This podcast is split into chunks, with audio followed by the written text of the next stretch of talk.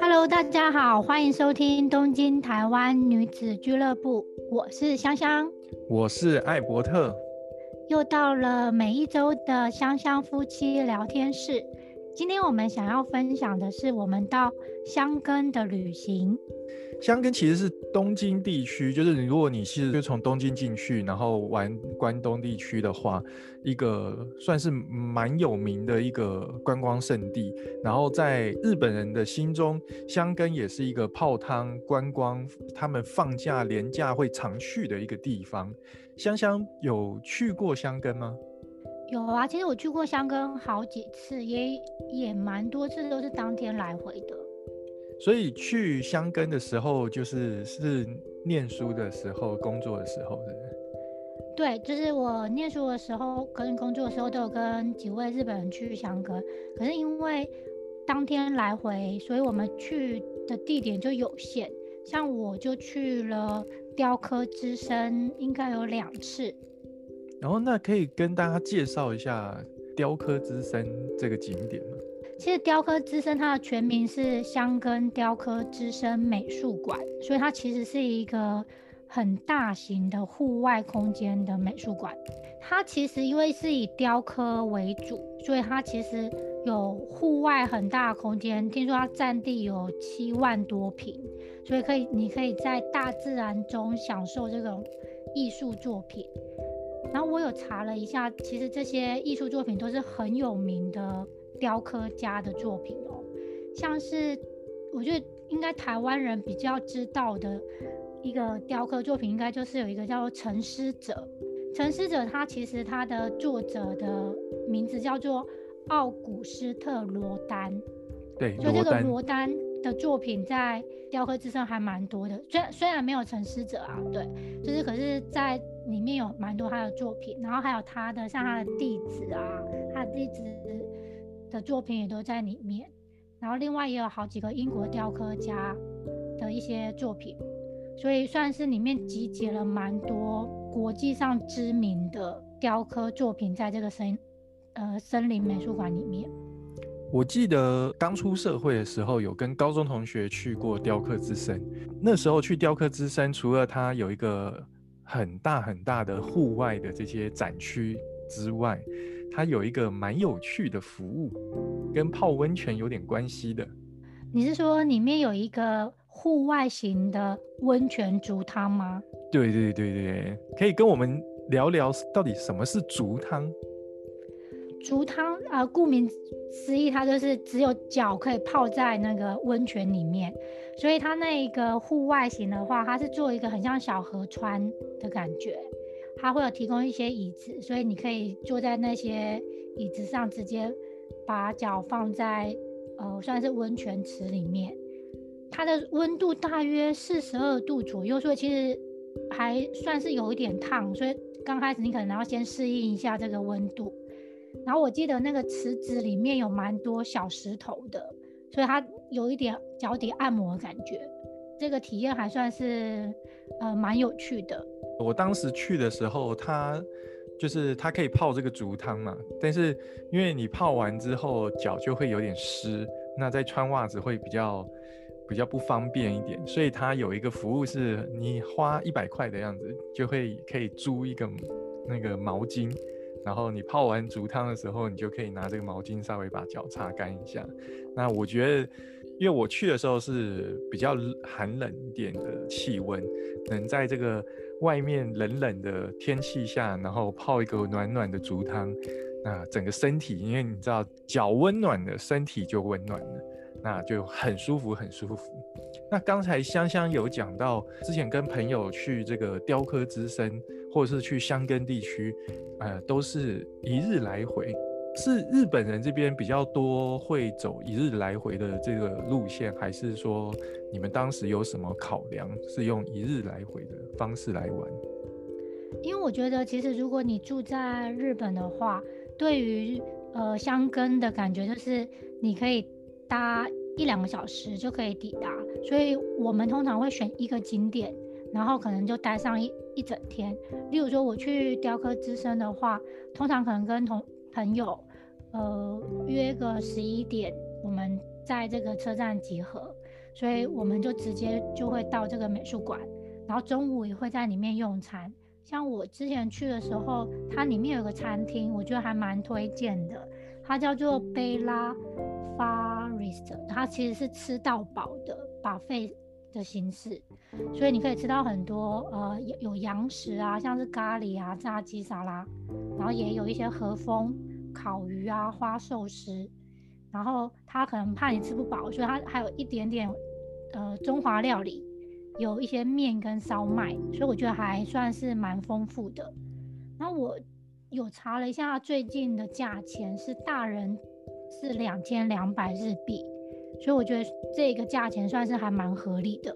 吃到饱。哎，你说这个餐厅是位于香根的哪一个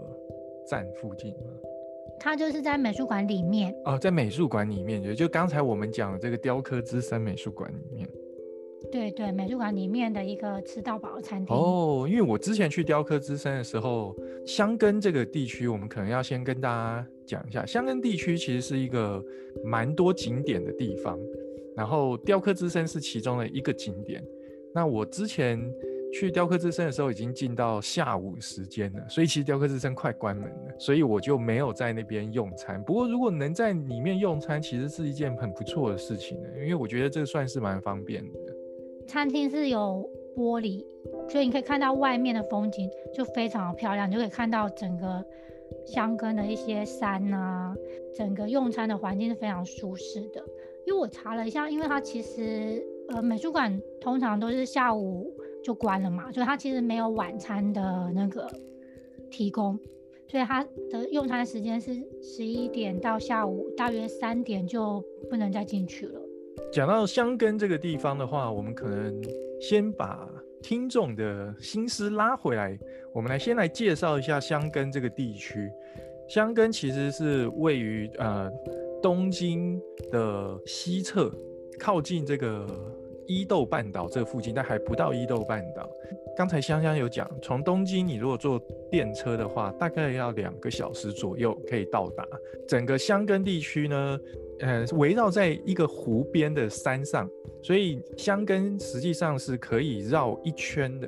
那这个这一圈呢，它它里面就是包含着它会有，呃，就是一般的登山登山公车，那登山巴士跟大家去香根常常去坐的所谓的这个海贼船。那这个海贼船呢，它就是因为香根这边我们刚刚讲，它有一个很大的湖叫卢兹湖。那它就是让你横跨这个卢兹湖的地方。那另外就是还会有缆车、登山缆车、登山电铁这些交通工具可以坐。那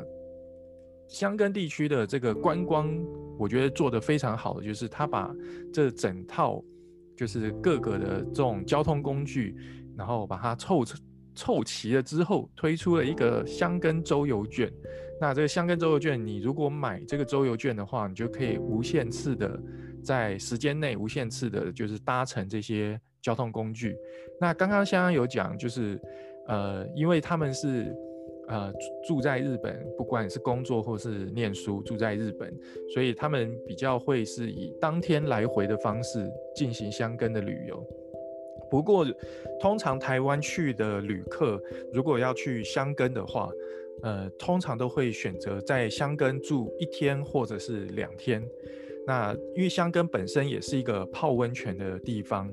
那这边有很多温泉饭店。如果你选择在香根住住一天或两天的话，那我们就会推荐你使用这个香根周游券。那这个周游券比较特殊的是，周游券它有呃两种卖法。第一种是你到达香根之后。然后才开始才开始使用这个周游券，那这个就是没有包含着从东京新宿到香根汤本这个这一段两个小时车程的车票。那另外一种就是有包含这个两个小时车程的这个车票的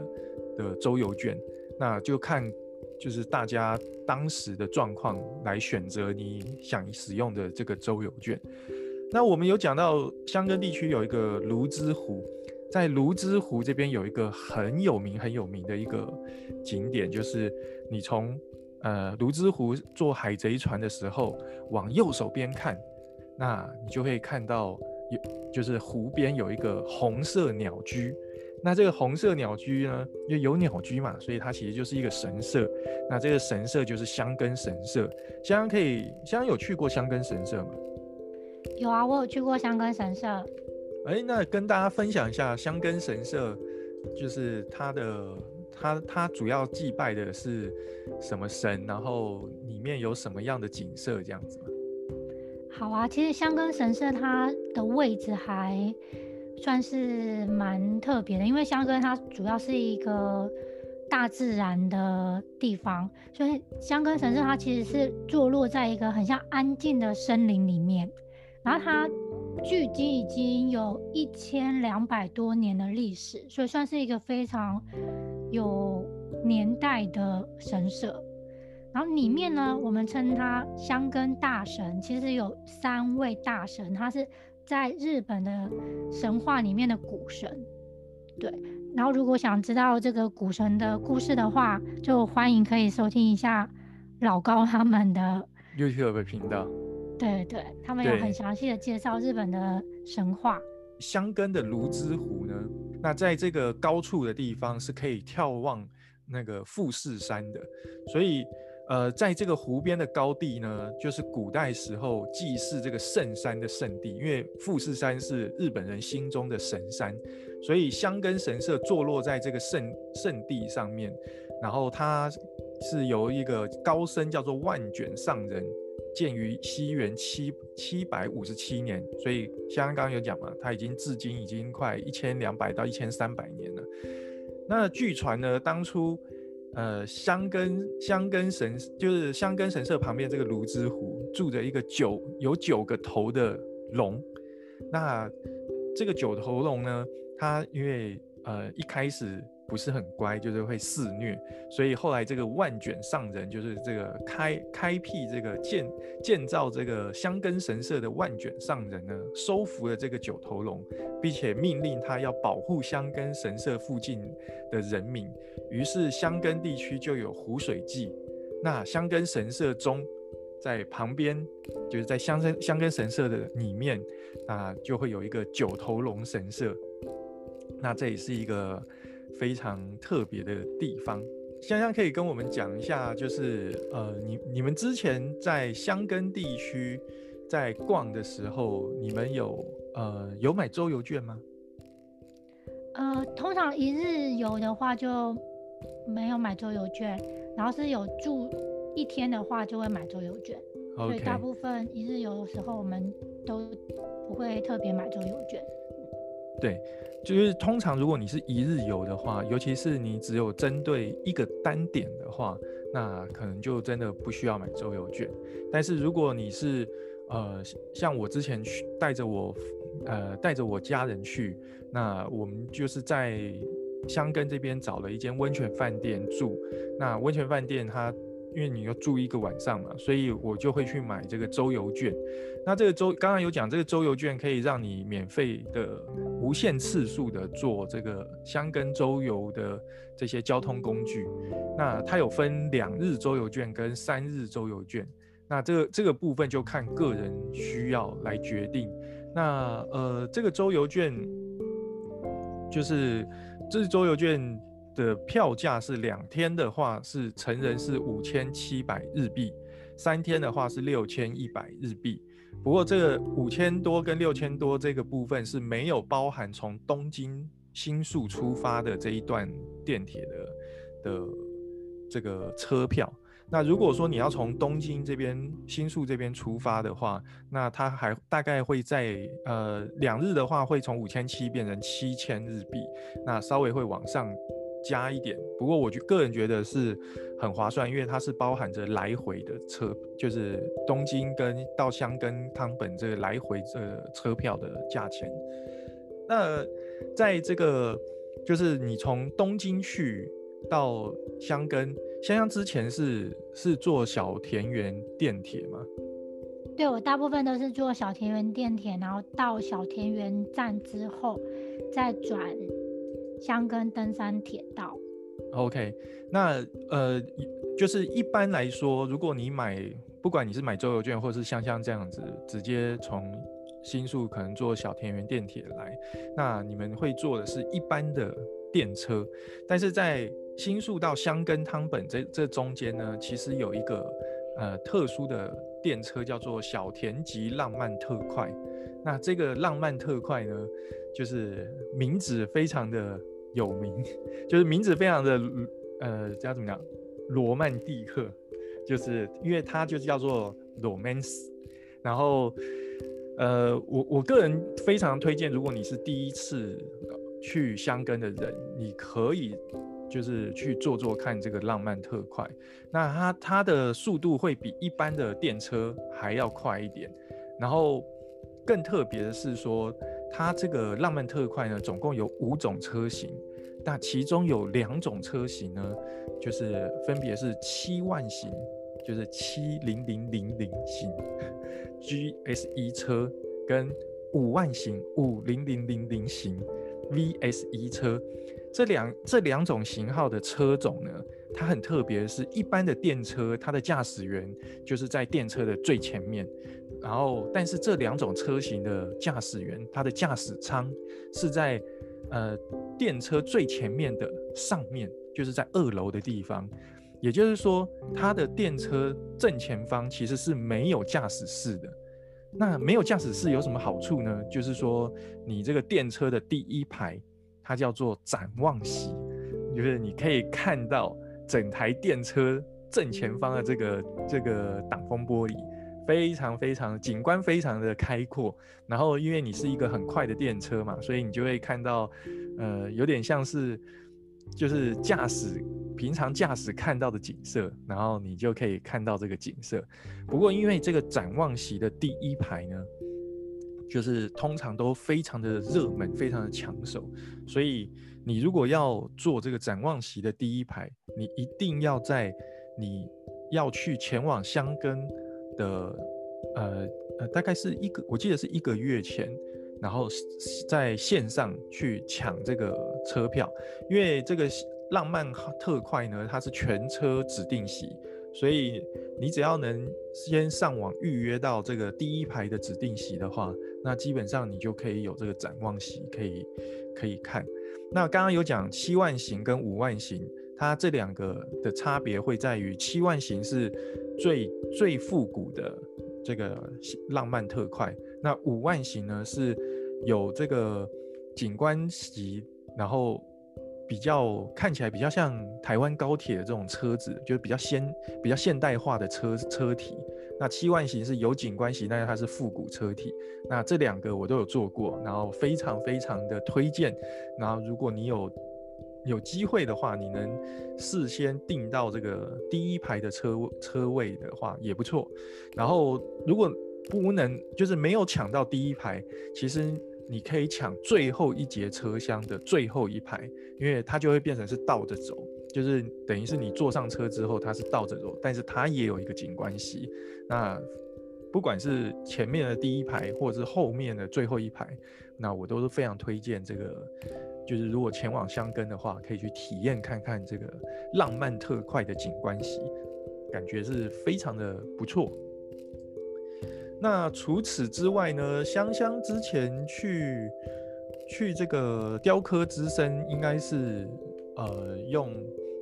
坐那个登山电铁嘛，对不对？对，对。那实实际上在雕刻之森，哎，不是在雕刻在在这个。呃，就是你到香根之后，在香根汤本外面呢，它有两种交通工具可以让你选择，一个是登山电铁，就像香香讲的，就是往山上面去搭；那另外一个就是在香根汤本对面有那个就是登山巴士可以搭乘。那登山巴士的话，就是它可以它可以载你到。它会往两个方向，一个是载你往泸沽湖的方向，另外一个是载你往山上更山上的一个方向。因为登山电铁它有些景点是到不了的。那不知道香香有听过玻璃之声吗？有啊，有听过，可是还没有去过。听说它是一个仿照意大利的场景的玻璃美术馆。就是这个玻璃之森是在仙石园附近，那它是一般电车到不了的地方。那所以你如果要前往玻璃之森美术馆的话，那你就必须要坐登山登山巴士前往。但是有些人可能会觉得，就是就是巴士在山上这样子呃绕可能会晕车，但是我我自己坐过的体验是因为。呃，日本的这个巴士，它的底盘是比较低，然后司机开车也比较稳，没有没有呃，就是不太会很急刹或者是急开这种行驶的方式。所以我自己在香根搭这个登山巴士的时候，其实是不太就是没有碰过晕车啦，非常算是非常舒服的。然后。也非常方便，因为通常他们这种车站都是直接设在重要的景点外面。那刚刚刚刚有讲这个玻璃之森，那这个玻璃之森呢，它就是一个就是位于这个香根仙石园的一个美术馆。那它里面，呃，因为我我我个人有去过一次，那它里面就是真的都是呃玻璃制品。那它有分户外区，也有分室内区。那户外区的树上啊，或者是一些呃一些一些架子上面，全部都是这个玻璃制品，然后就是闪闪发亮。如果阳光照射的情况之下，就会闪闪发亮。然后我去的时候，因为它已经算是在香根的比较山里面了，比较高的地方了。那它就是冬天的话，其实它是会下雪的，所以。是一个蛮美丽的地方，不过如果你带小朋友去这个玻璃之森的话，那你如果进到这个室内展区就要小心一点，因为它这个室内展区里面都是玻璃制品，然后就是小朋友的话就避免在室内展区跑跑跳跳，因为怕会撞到这些展品，那就不太好了。那除了这个玻璃之森之外呢？香香有听过《小王子》这个故这个这小王子这个故事吗？你是说法国的经典名作《小王子》吗？对对对对对，有的《小王子》和他的玫瑰花。哦，所以你你你之前已经有看过《小王子》这本书了？有啊，他这么有名，应该多多少少大家都知道他有一个玫瑰花，还有一个。对，我们刚刚讲这个。香根玻璃之森美术馆呢，在它的附近有一个叫做香根小王子博物馆。你如果坐这个登山巴士往这个玻璃之森的这个方向的时候，你就会在途中会就是有一站就是香根小王子博物馆。那这个小王子博物馆，我个人是没去过，但是因为我有 follow 他的粉砖，那他的粉砖其实也蛮有趣的，就是他的粉砖呢，呃。之前就是在在粉砖上面，他就会更新说啊，今天比如说今快进入冬季了，然后今天开始下了初雪啊，然后或者是他会他会用就是有点拟人化的感觉，就是会描述一下今天就是香根他们这边的天气啊，或者是或者是有没有发生什么事情啊？那我我。这个这个香根小王子博物馆是我个人下一次去香根非常想去的一个地方，那就是我我觉得是一个很不错的，应该是一个很不错的博物馆。然后只是香香不知道有没有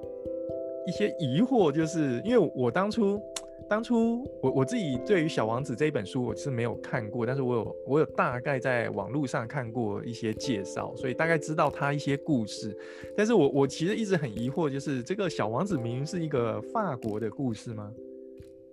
对对，那但是好像在但是在日本里面，就是感觉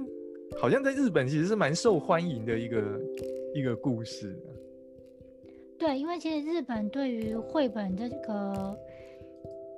呃，日本人对绘本都还蛮有兴趣，应该说绘本在日本的生活里面占蛮重要的一部分。所以其实小王子这个故事呢，在日本人的心中，就是可能从小时候，呃，爸妈就会念绘本给小朋友听。对对，所以对日本人来讲，小王子并不陌生。对，然后加上香根。有一点被塑造成有一点，呃，那叫什么呢？有点度假的感觉。所以对，在香根胜地，对，所以在香根会有很多度假风格的景点，像是刚刚介绍的玻璃玻璃之声，美术馆，对，对玻璃之声，它也是把它营造成一个很意大利的感觉。然后小王子的话，就会让人家觉得好像是法国的街景。嗯嗯嗯。那刚才我们讲，就是如果你要去，不管是小王子或者是玻璃之声，那你就是要坐这个登山巴士。然后登山巴士在搭乘的时候，可能要注意的点就是说，呃，因为在香根汤本的正车站的正对面就有这个巴士站，那你就要特别注意的是，你要前往的那一个景点，它是走哪一条线路线？那不同的路线，它会在不同的那个巴士站的月台去等待。那如果说你有买香根周游券的话，你在不管是坐巴士、坐缆车，或者是坐海贼船，你就是在登船或者是登上这些交通工具的时候，要给司机看一下你的周游券，或者是下车的时候给司机看一下你的周游券。但是如果说你没有买周游券的人，在日本要坐这个巴士的话，那你就是上车的时候要取一张这个整理券，是不是？嗯，乘车的整理券。对，乘车的整理券，那它会有一个机器，那反正你就上车把那个券抽出来，然后下车，因为这张券会证明你上车的站。那车子的前方会有一个，通常都会有一个电子看板，会告诉你说下一站要，如果你要下车的话，你要投多少车资，然后会有个对应表，就是你就是看你手上整理券是哪一站，然后去对应说你要投的车资，然后把整理券跟钱一并的投入司机旁边的钱箱就可以了。那算是一个蛮方便的一个做法。那刚才我们讲的就是，呃，玻璃之声这个这个坐登山巴士是往山上走，那实际上它还有一个是往泸沽湖走，那也是坐这个登山巴士。那往泸沽湖呢，在香根这边会分两条路线，一个是叫做香根旧街道线，另外一个就是香根新街道线。呃，新街道是比较新开的路嘛，所以它比较笔直一点，然后也比较呃坐乘坐起来就比较没有那么绕着山走。那但是我个人会非常推荐走香根旧街道线，原因是因为香根旧街道线呢中间有一个景点，也不是景点，它就是一个呃算是一个古色古香的的店，叫做甘酒茶屋。那这个甘酒茶屋在香根旧街道线的巴士会是其中的一站。那我非常推荐，如果尤其是你如果是冬天去的人，那你要一定务必可以去把这个甘酒茶屋排进去，因为这个甘酒茶屋呢，它其实就是创立于江户初期。那主要就是因为过去呢，并没有这个现代汽车这种快速的交通工具可以使用，所以通常就是要来香根的路上呢，你通常就是要翻山越岭嘛，那路途会比较遥远一点。那所以途中的这些旅人呢，他都必须要有一些呃可以休息吃东西的地方。那甘酒茶屋就是为了这些旅人去建去呃提供这个。呃，所谓的干酒嘛，就是甜酒这种这种呃这种饮品，或者是一些一些呃吃的东西。那在这个干酒茶屋里面，主要吃两个，呃，第一个就是干酒，就是它这个干就是呃甜甜的那个回甘的甘，那酒就是酒酒精的酒嘛。那这个干酒不用太担心，它其实没有什么酒精，它就是像像有点像甜酒。甜酒酿，嗯，就是呃喝起来甜甜的，然后不会像是在喝酒的那种感觉。那另外就是在干酒茶屋里面，呃搭配着干酒，因为干酒是喝的，那搭配着你可以点一个叫做力饼，力量的力，然后饼就是饼干的饼。那这个力饼呢，呃顾名思义就是你吃了以后就会很有力量。那我觉得。呃，这这两个是来这个这个甘酒茶屋必必要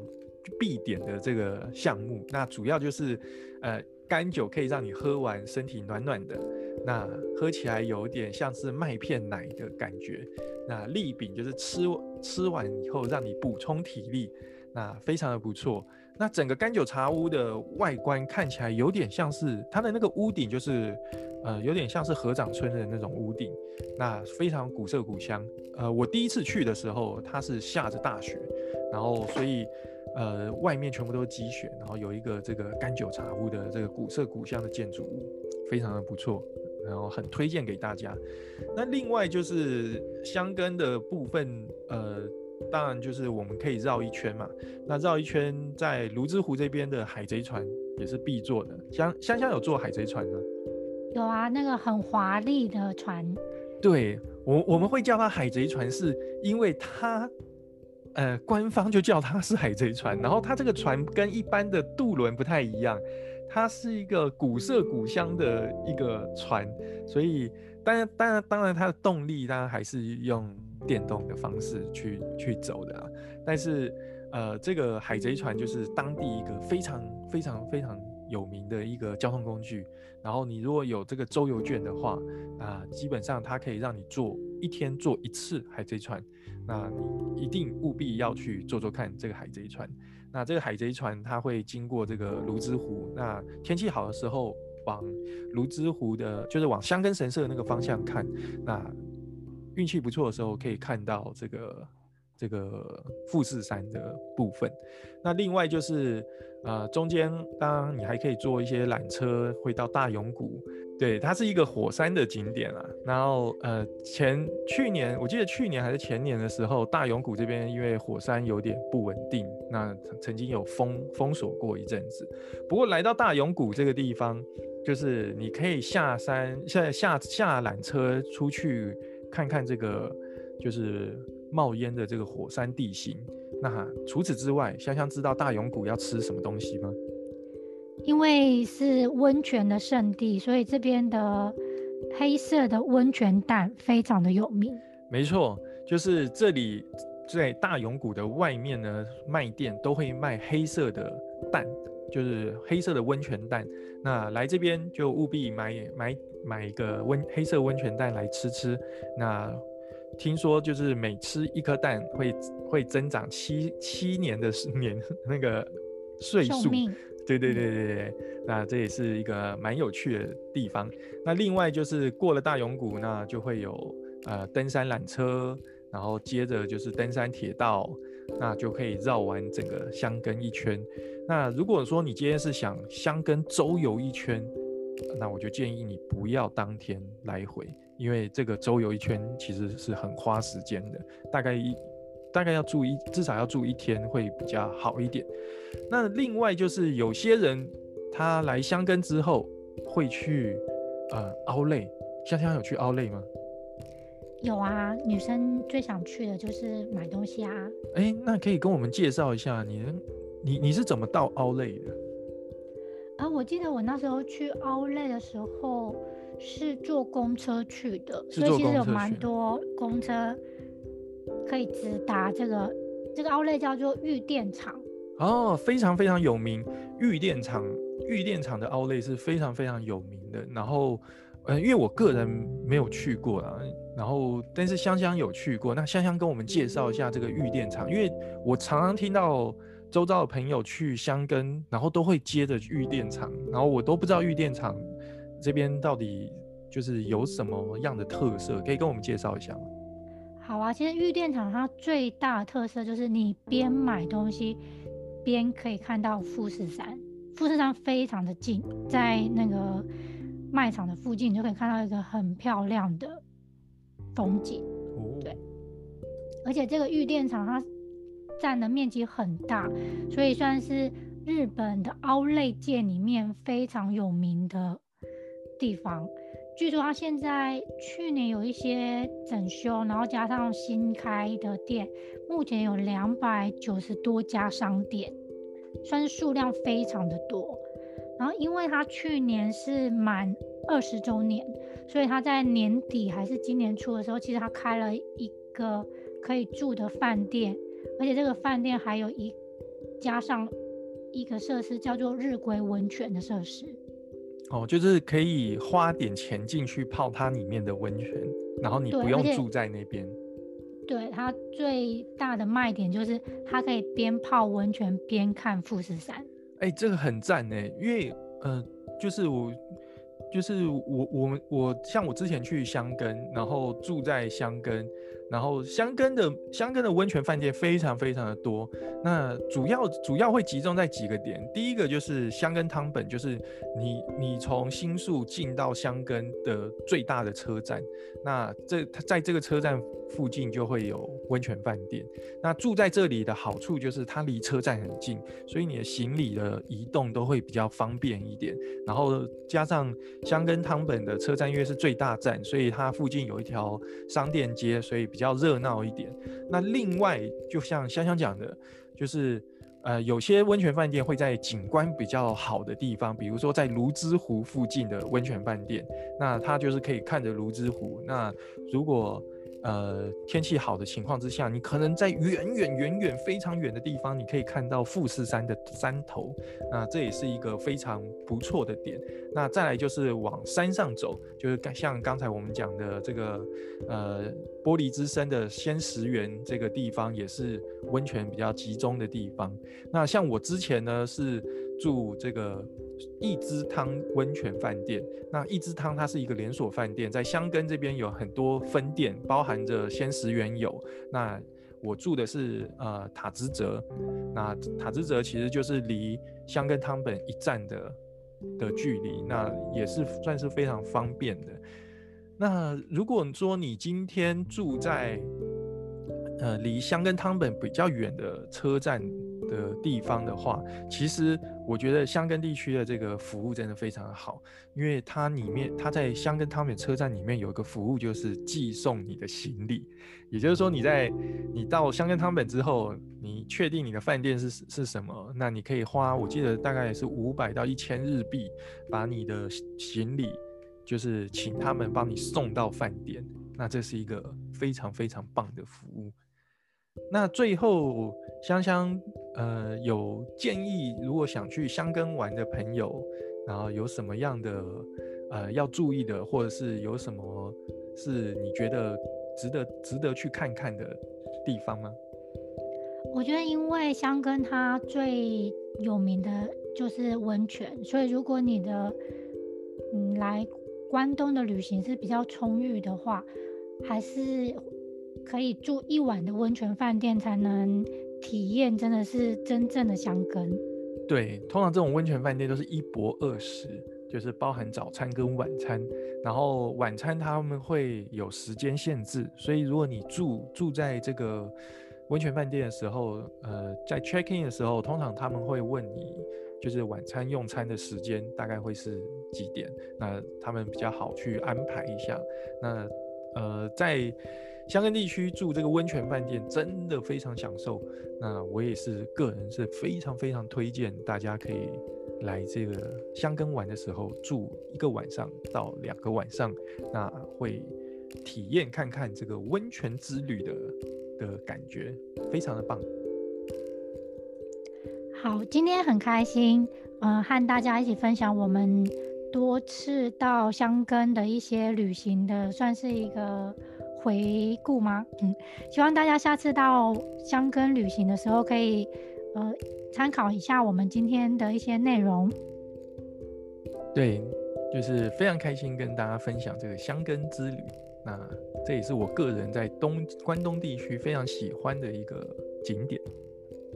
对啊，希望下次还有机会能再去香根的温泉区。今天就谢谢大家喽。我们下次再见，拜拜，拜拜。